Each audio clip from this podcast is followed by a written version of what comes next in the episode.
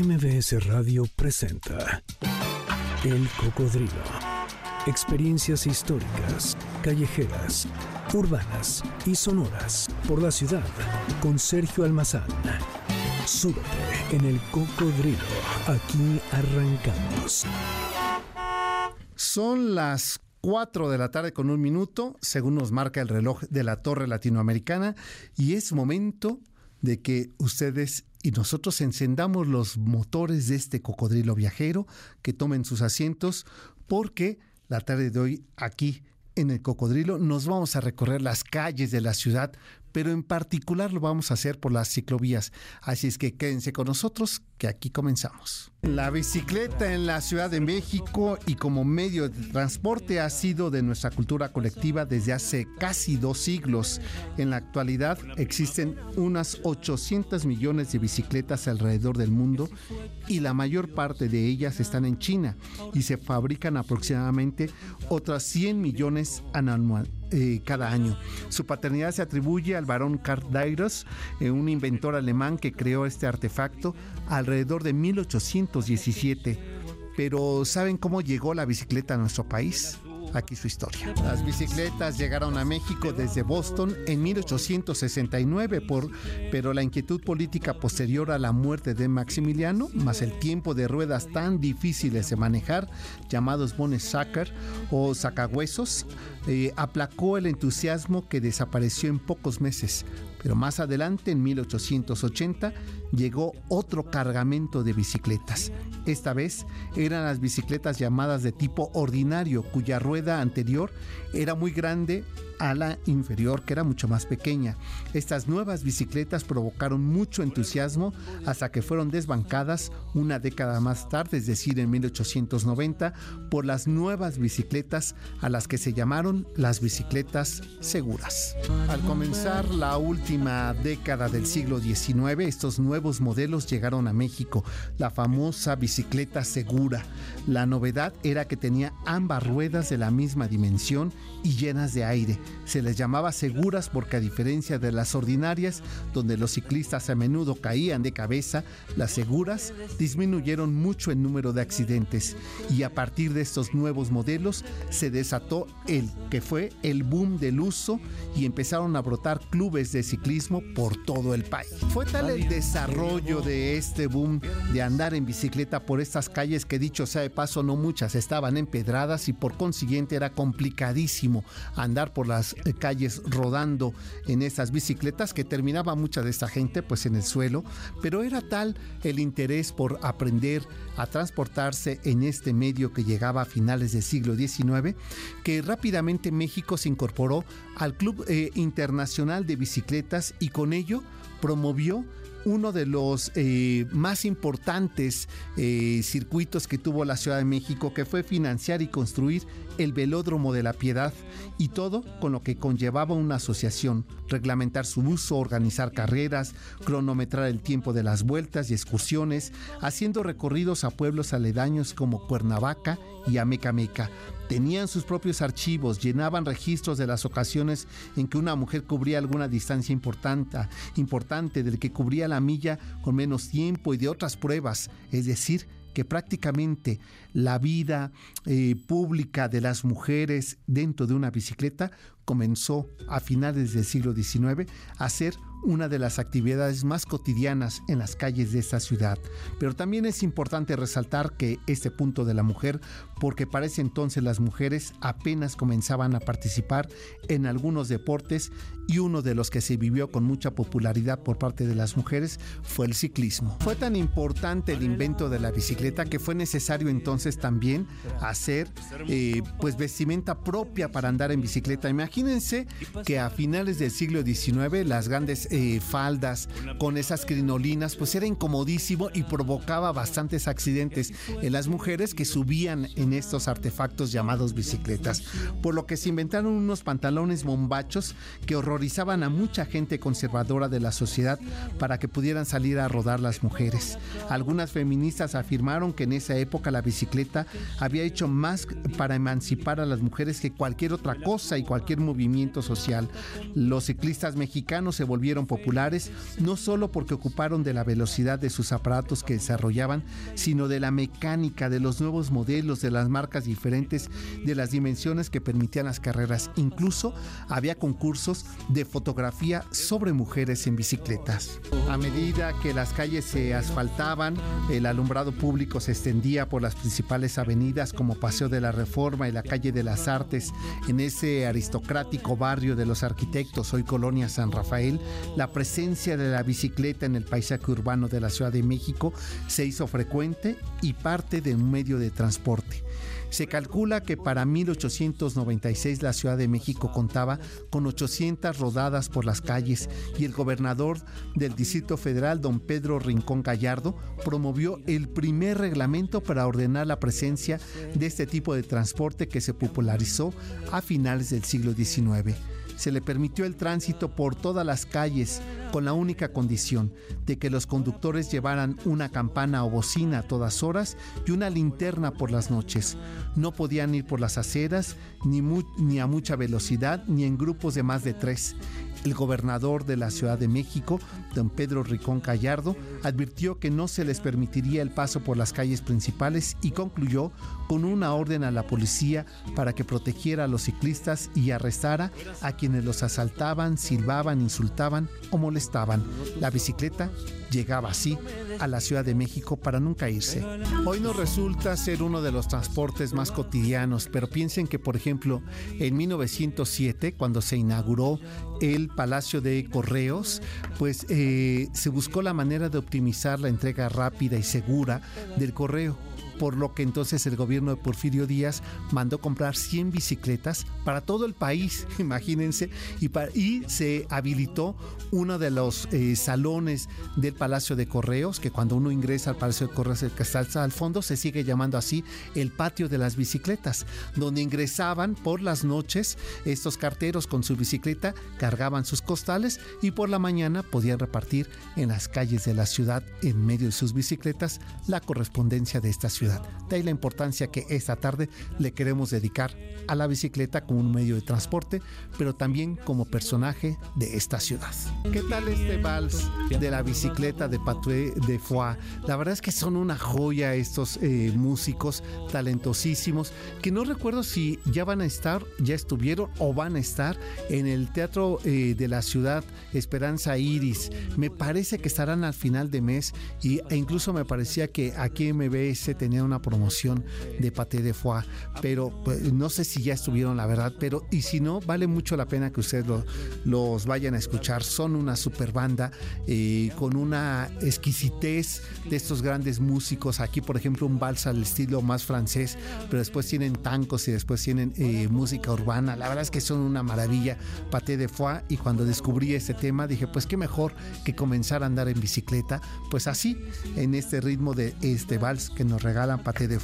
Pero ya que estamos hablando de música, mi querida Janine, pues este sábado nos vamos a, eh, a, soltar un poco eh, el pelo, sobre todo yo, para eh, poder hacer ahora nuestro recorrido sonoro musical de este sábado. La rocola del cocodrilo, la tarde de hoy, sonará a este ritmo. La rocola del cocodrilo.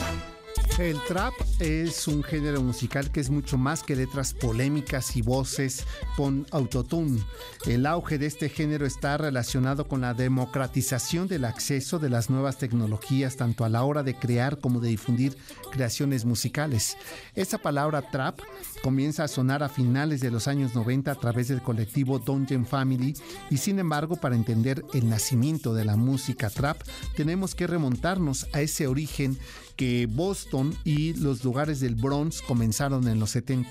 El llamado hip hop, la música trap con sus tres notas, sintetizadores, dientes de oro falsos y sobredosis de autotune, esa forma irónica de hacer música se extendió desde Atlanta hasta el sur de los Estados Unidos, pasando por América Latina, alcanzando Europa y Asia, y hoy es uno de los ritmos que llamamos urbano, su derivado, esta mezcla de beats procedentes del trap con otros géneros musicales que dan como resultado que Rosalía sea considerada un género musical por sí mismo. Pues la tarde de hoy este va con dedicatoria, ¿verdad, mi querida Janine? Despecha es la voz de Rosalía en esta tarde del cocodrilo que sonará a sonidos urbanos. El cocodrilo regresa después de esta pausa. No te despegues. MBS 102.5. Ya estamos de regreso. Sigamos recorriendo la ciudad en el cocodrilo con Sergio Almazán, aquí en MBS 102.5. Sus padres lo bautizaron con el nombre de Horacio Palencia. Pero él y el mundo lo conocemos como Santa Fe Clan. Y dice Janine, me cae muy bien. Yo supongo que hasta tiene cierto crush ¿eh? Eh, con Santa Fe. Eh, veo que son un poquito esos gustos este, rasposos de, de Janine Montes. Bueno, pues Santa Fe me cuenta una anécdota. Me recordó la anécdota ahorita porque una vez me la contó que ya iba llegando y estaba eh, una persona en las escalinatas de aquí de las instalaciones de MBS aquí en la colonia Anzures y había gente afuera y él les estaba cantando. Y resulta con que era Santa Fe Clan que pues había venido su grupo de fans y una forma de agradecerles su presencia aquí fue cantarles de, de manera pues fortuita así improvisada. Y pues aquí lo estamos escuchando con ese tema que eh, nada más por darles un dato 60 millones de reproducciones de su, eh, de su tema con eh, Los Ángeles Azules. El video a mí me encanta. Lamenté Exacto, y, esta mujer que ya está a punto de parir, ¿no? Este, Kazú, para que vean que sí estoy muy enterado, eh, este, y que por cierto ya se anda borrando los tatuajes, ¿no? De la cara el marido, porque no quiere que su hijo lo vea así, pues le va a dar miedo, ¿no? Este, pero bueno, no no voy a decir nombres, no, no quiero que me estén demandando. Pero bueno, Los Ángeles Azules junto con Santa Fe Clan y con eh, ese tema Tú y Tú fue grabado originalmente en el 2019 y se ha convertido en un exitazo en este 2023. El video eh, filmado en Tepito y la verdad es una joya. Lo tenemos hoy aquí sonando eh, este sábado de trap y ritmos urbanos aquí en la Rocola del Cocodrilo. Súbele por favor, mi creo Víctor. Es la orquesta típica de la Ciudad de México del año 1900 es este tema, esta orquesta que eh, encabezaba este Lerdo de Tejada, el hermano del que fuera también presidente, y bueno, tenía su orquesta. Y este es un tema justamente, nada más para que ustedes dimensionemos la importancia que tenía la bicicleta que compone este tema, que se llama así, las bicicletas. Entre 1888 y 1905, especialmente en el decenio de 1890, la dictadura porfiriana se encontraba en su apogeo. Hacia 1888, Porfirio Díaz había puesto en, en orden lo que él llamaba su gobierno y el éxito de sus esfuerzos de ese régimen se veía por todas partes en los últimos 10 años del siglo XIX.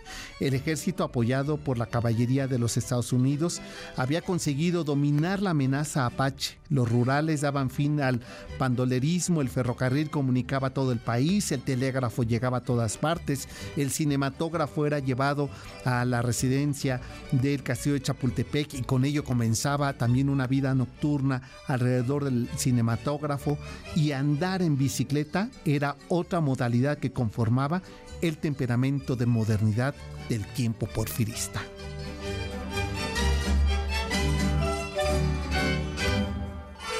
Andar en bicicleta eran muy pocas. Eh, imagínense que había en todo el país 800 bicicletas nada más, así es que solamente cierto sector de la población podía tener una bicicleta. Por lo que andar en bicicleta se convirtió en una manía un poco como hoy traer el celular en la mano todo el día, hasta en el baño, ¿no?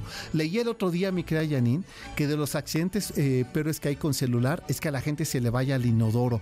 Yo no entiendo ir al baño con el celular. O, sea, un, o agarras una cosa o agarras otra. No se pueden las dos, ¿no? Eh, por lo menos yo no. Entonces, eh, imagínense que con la bicicleta pasaba lo mismo.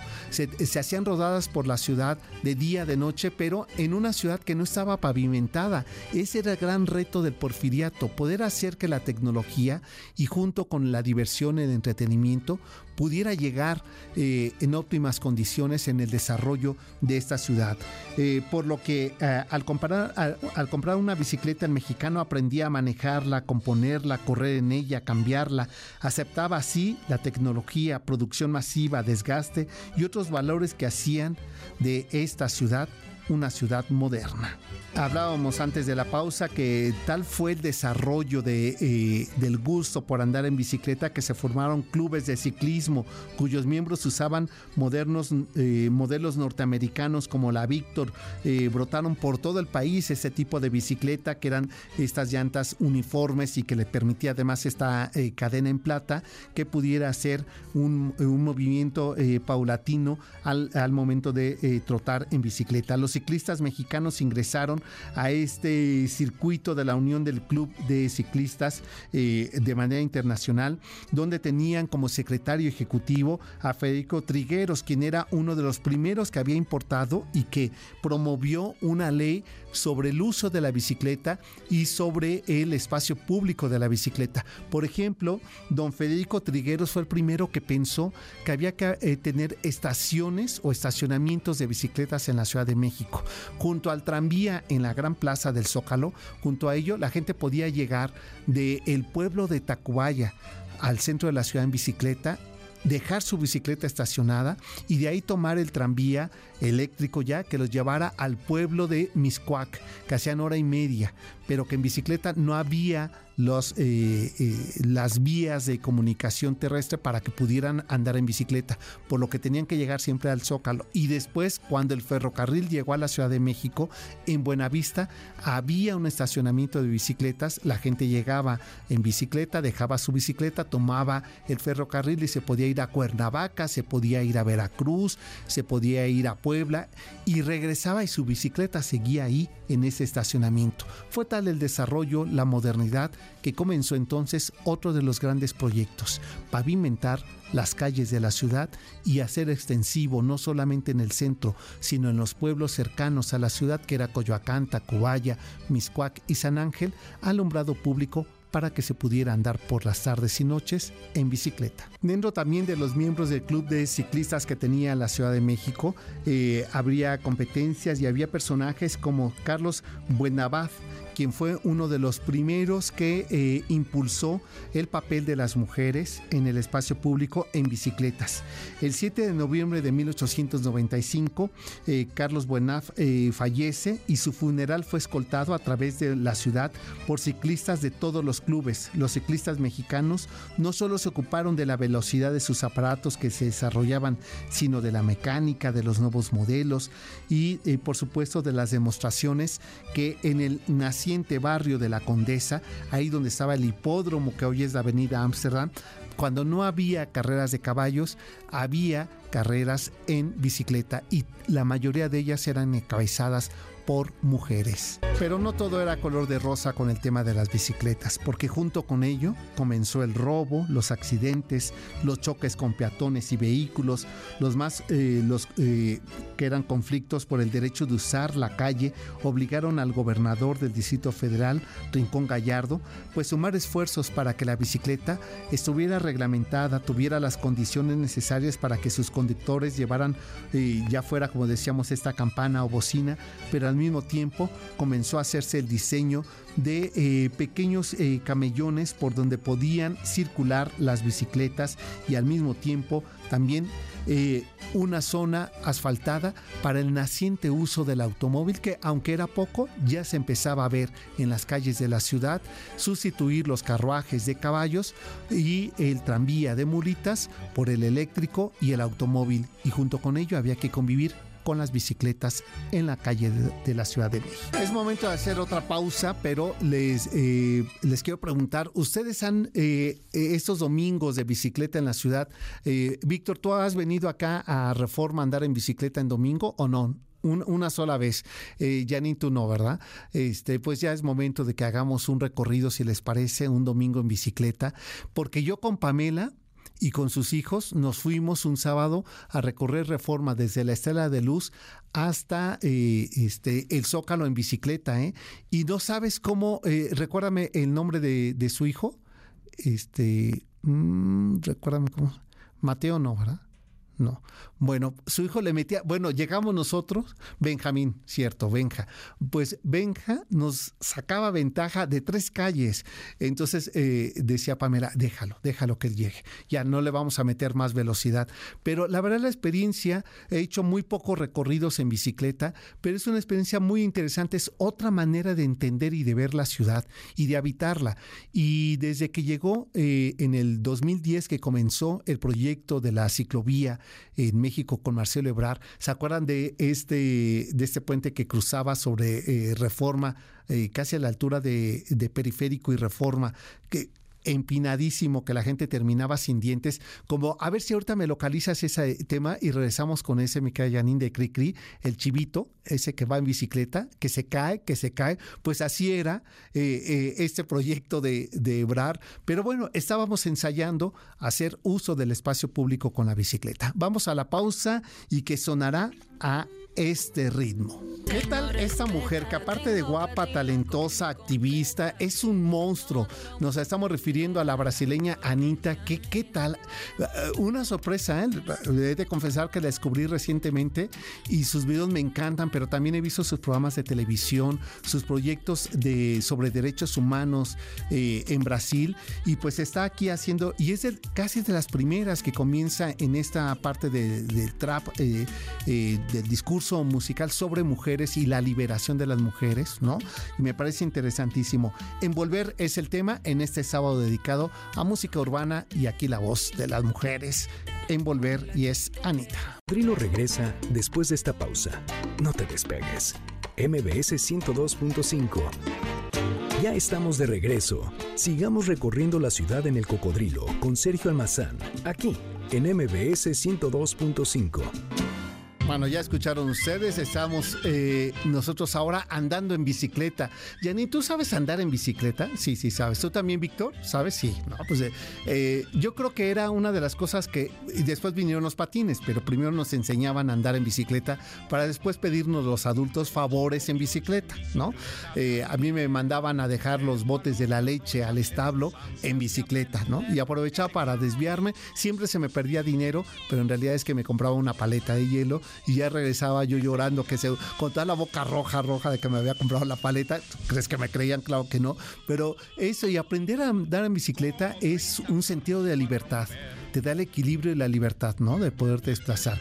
Y a mí este tema de Cricri me gustaba mucho en eso porque mi abuelo nos hacía mucha burla diciendo esa frase, ¿no? Que, que se cae como el chivito, que se cae, ¿no? Y bueno, andar en bicicleta. Y estaba pensando también, eh, Janine, en este otro tema, eh, el panadero con el pan, ¿no? Porque junto con la bicicleta, oficios, como decíamos, del cartero, eh, ahora traen este triciclo, ¿no? Los, panaderos. Eh, Exacto, ¿no? Pero, eh, o los repartidores de, este, de aplicaciones de comida, ¿no? Que lo hacen los más sofisticados en moto, pero la gran mayoría en bicicleta. Y con ello es que la reflexión que hay que compartir en ese momento es justamente el papel eh, económico que permitió el uso de la bicicleta en grandes ciudades. Hoy me parece que tiene que ser una de las reflexiones todavía mucho más eh, profundas y que ojalá que en este periodo que estamos viviendo electorero haya una propuesta real y definitiva, no solamente en esta ciudad, en el país. Y además esta ciudad, aunque tiene una gran escala, es plana, lo cual sí permite poder eh, hacer uso de la bicicleta. No que, por ejemplo, uno sobre reforma, vas en reforma y llega un momento en que se corta y ya no hay manera de seguir en la bicicleta, entonces es absurdo. O vas sobre reforma hacia el centro y hay un punto donde ya no puedes andar en bicicleta. Hay que trazar más espacios públicos para el uso de la bicicleta. De esto y más vamos a seguir recorriendo esta ciudad a bordo de bicicleta. Janine, ¿tú no tuviste eh, amigos, eh, novios, eh, amigas que te dieran raya en bicicleta? ¿No? Porque también esa era otra aventura. ¿Y qué tal ponerle el envase este de Fruitsy para que sonara como moto? No, bueno, era, ya, Víctor, eso ya no te tocó, pero sí, ¿no? Sí, sí, sí, tampoco es tan chiquito, ¿verdad? Este, y, pero que era parte de esa sofisticación que le dábamos a nuestras bicicletas. Pues en Latinoamérica los nombres son singulares para mencionar a una bicicleta, ¿no? Se le conocen como cletas, bicla, chancla, chufla, burra, cicla o simplemente la bici, pero no importa la forma de nombrarla ya que la experiencia de andar en dos ruedas nos hace sentir libres, fuertes, saludables, felices. Es un acto de libertad y además la posibilidad de recorrer distancias que de otra manera a veces no se logra, ¿no? Se dice que la edad perfecta para aprender a usarla es de infancia, pero pedalear unos cuantos kilómetros a la semana en edad adulta dicen que ayuda a combatir la depresión, la osteoporosis, reduce los niveles de estrés y mejora, aquí es lo más importante, por eso es que saliendo de aquí en bicicleta, mejora la vida sexual. Hasta hace muy pocos años en las ciudades como la de México no estaban hechas para andar en bicicleta. Había resistencia de automovilistas y vecinos porque de alguna manera la infraestructura ciclista quita espacio al auto.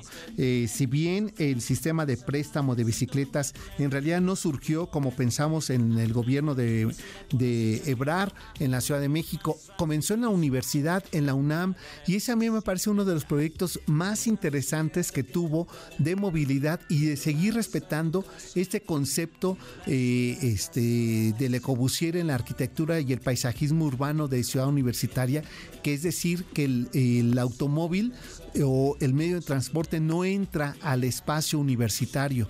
Eh, quienes han tenido la oportunidad de estudiar o, que hemos visitado Ciudad Universitaria, nos damos cuenta que está hecho como satélite, circuitos que permite que el, automóvil como la bicicleta no esté dentro de la zona peatonal de Ciudad Universitaria. Pero sin embargo, el trasladarse de una facultad a otra para tomar una materia, para incluso tomar los puntos nodales para el transporte público, hizo posible que en el 2007 la universidad implementara el sistema de préstamo de, bicicletas. En el 2004 inició ese proyecto, perdón, que se llama Bicipuma. Y fue esta idea tan bien recibida, eh, proliferó tanto, que en el 2007 permeó a la Ciudad de México y por primera vez se pensó eh, en la bicicleta como parte integral del transporte público de la capital. En aquel entonces era descabellada la idea de crear un sistema de movilidad ciclista en la ciudad. Primero porque no solo, solo el 1% de la población realizaba viajes en, este medio de transporte y por otro lado porque se argumentaba que la capital del país no se parecía las urbes europeas. Había mucho tráfico y era inseguro y era imposible y no estaba bien atrás. Pese a eso, las cifras mostraron otro panorama, ya que el 50% del total de los traslados diarios era igual o menor a 8 kilómetros y podía realizarse alrededor de 20 o 30 minutos en una bicicleta. Y eso ayudó, motivó a que efectivamente se transformara la visión urbana de la ciudad y comenzáramos a pensar en un espacio confinado para la bicicleta y el uso de la bicicleta transformó otra cosa. Piensen ustedes en Insurgentes, la avenida Insurgentes.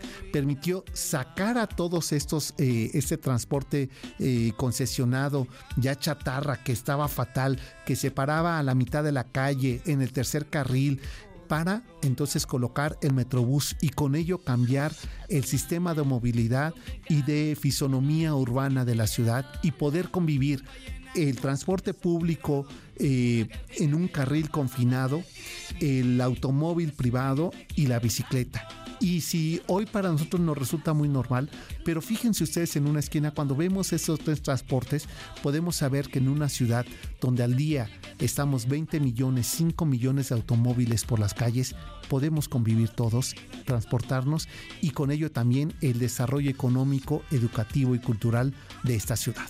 Yo no recomiendo nunca llevar eh, audífonos o estar escuchando música o contestar llamadas mientras uno anda en bicicleta, porque se reduce la posibilidad de estar atento con tus otros sentidos, como la vista, como el propio oído, por si viene una ambulancia, por ejemplo, en sentido contrario, este, fijarte eh, en, los, eh, en la señalítica vial, pero sin embargo me parece que este tema es un poco como para eso, cuando están los circuitos estos cerrados que no se corren eh, peligro. Por ejemplo, yo aprendí a andar en bicicleta en Chapultepec, que tenía, que además aprendías el sistema de vialidad ahí, que tenía un carril confinado. Para eso no sé si sigue existiendo eso, pero estoy hablando hace muchos, muchos ayeres, como 45 años eh, más o menos. Pero era esto. Entonces, por ejemplo, en Ciudad Universitaria, ahí eh, en, este, en CEU, se puede usar la bicicleta y en ese circuito cerrado a lo mejor escuchar música como ese tema, ¿no? La bicicleta. Pues momento de hacer la pausa, ¿verdad, mi querida Janine? Y bueno, pues vamos a regresar pues para seguir recorriendo la ciudad en bicicleta. Yo subí mi fotografía en bicicleta ahí en el Monumento a la Revolución. Eh, de ahí me fui hasta que no es nada lejos, la Alameda. Este, al ratillo les comparto más de esa experiencia en bicicleta. Y por lo pronto nos vamos con Matmuth, otro personaje que hace un par de años lo he descubierto. Y bueno, pues aquí también nos regala otro de estos eh, retratos urbanos de la música italiana también, quien han entrado al trap. Volvemos. El cocodrilo regresa después de esta pausa. No te despegues. MBS 102.5. Ya estamos de regreso. Sigamos recorriendo la ciudad en el cocodrilo con Sergio Almazán, aquí en MBS 102.5. Ella baila sola. Yo no sé si esto sume más a la lista interminable que tiene de reproducciones en Spotify. Estaba además viendo aquí eh, las cifras. 700 millones de streaming tiene este hombre peso pluma que hace esta combinación. No llega ni a los 30 años este, eh, este chavito. Ya, ya, ya me deprimí de aquí hasta que termine el año. Por lo pronto, pues ella baila sola. Con más de 140 años de la presencia de la bicicleta en la Ciudad de México o en el país y más tarde en América Latina, hoy eh, hay una primicia alrededor de la bicicleta. El plan de movilidad ciclista para la Ciudad de México fue desarrollado por el Instituto de Geografía y la pregunta fue dónde y cómo trazar eh, espacios eh, confinados para el uso de la bicicleta y cuáles eran las vías en donde más se requería.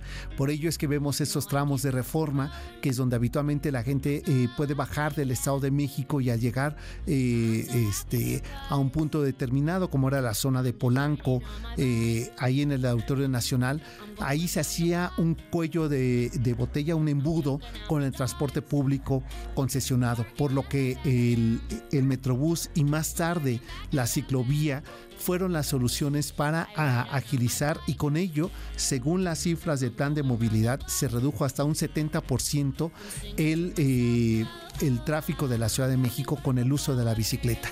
Tan es así que para el 2010 eh, proyectos eh, urbanos de rascacielos como fue la Torre Reforma y el edificio del banco BBVA idearon eh, retirar el 30% de los espacios que habían eh, asignados para estacionamiento de automóvil y convertirlo en estacionamiento de bicicleta, debido a que eh, en estas dos empresas el 30% de sus empleados llegan en bicicleta debido a las cercanías y a estas vías confinadas que hay de la ciclovía para el uso de la bicicleta.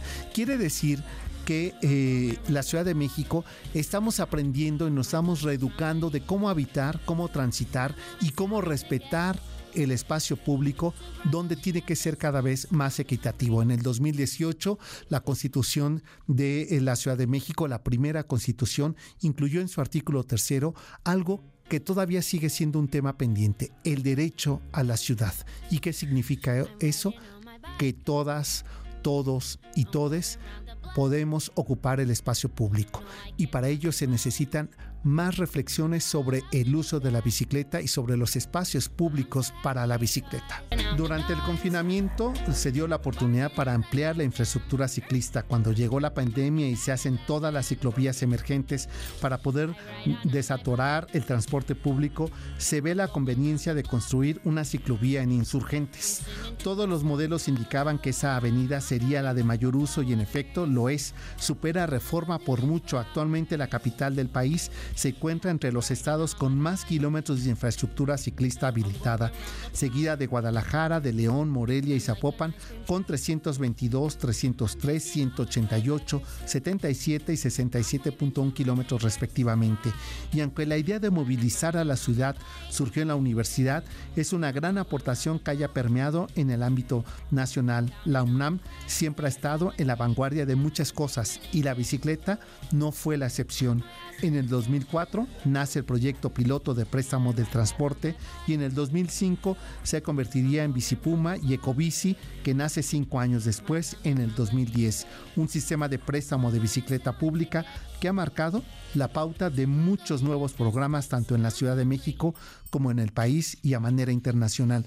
Y basta solamente poner como ejemplo justamente la noche de museos o rodada en bicicleta recorriendo arquitectura, urbanismo y paisaje en la Ciudad de México. Son parte de algunos ejemplos de cómo la bicicleta puede cambiarnos el espacio público y el derecho de habitar esta ciudad. Pues así nos vamos pedaleando nuestras bicicletas, mi querida Janine, y el mejor consejo, nunca pedalear bicicletas ajenas. Y bueno, pues nosotros ya nos vamos y se quedan con el doctor eh, Zagal, quien ya tiene listo la toma de la Bastilla. Ya tiene eh, aquí su champán, ya tiene aquí su paté de foie para eh, hablar justamente de la Revolución Francesa. Pásenla muy bien, buen fin de semana. Nos encontramos el próximo jueves a las 10 de la noche aquí por estos mismos micrófonos de MBS 102.5. Hasta entonces, buena tarde. MBS Radio presentó El Cocodrilo. Experiencias históricas, callejeras, urbanas y sonoras por la ciudad. Sóbete en El Cocodrilo. Nos escuchamos el próximo sábado aquí en MBS 102.5.